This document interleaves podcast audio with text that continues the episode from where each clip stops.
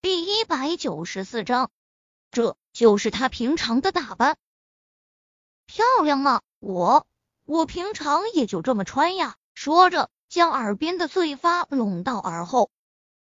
我们家妹子就是披麻袋，那也是倾国倾城，还用得到？刻意。熟悉的声音传来，两个女人同时看向出口。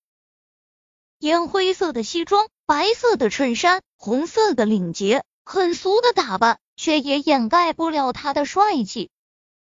老公，你好帅！爱你双手掩嘴，毫无矜持的夸奖着。楚雨洁上前，在爱你额头上亲了下，谢谢老婆夸奖。这四年，爱你也算是用自己一次次的善行，将楚雨洁感动了。这最后一次是两人旅游，艾米为了救他。从马上摔了下来，当场摔得昏迷，也才最终让楚雨洁看清了，原来不知不觉中，他对这个女人也有了感情，哪怕很淡很浅。雨洁，这是这个季度的分红，你过来了，我正好给你，也就不给转了。叶林从包里拿出一张卡，递给了楚雨洁，妹子，要不要这样呀？哥不缺钱，我就是来告诉你，我表哥今天带着宁小溪过来了。三年了，你就没点打算？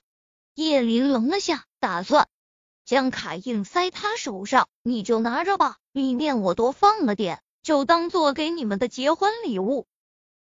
随后，房间陷入了沉默。楚雨洁见他不说话，在他面前坐下。叶子，你当初离开他是想给高文幸福，可是这么几年过去了，我看他未必幸福。而我哥和宁小溪，你就真的不管了吗？他一字一顿的说着，目光落在叶林的面上。叶林身子一颤，管他倒是想呀。抬头，他看着楚雨洁，薄唇轻启，你说怎么管？他倒是想把宁少臣和宁小溪。拉回身边呀！可是高文呢？他们一家四口团圆了，他呢？他不会生孩子，他将来如何自处呢？可你这样，何尝不是让大家都痛苦？叶林抿着唇，低头绞着纤细的手指，半晌应不出一句话。直到他如果自己不想通，谁都劝不了。这几年他试过无数次了，楚雨洁也识趣的没接下去说。艾米长得漂亮，化妆是件非常省力的事。化完后，叶林就退到了花园外，找了个安静的角落，等着婚礼的到来。叶小姐，突然他听到有人叫他，回过头看向声音来源的位置，居然是上午化妆的那个女士。他不由得有些惊讶，站起身。您好，女士，您是来参加婚礼的？他看了看时间，离婚礼开始还有两个小时，宾客们都还没怎么到场，除了艾老的几个手下，其余来的都是至亲。至亲？难道我是新郎的舅妈？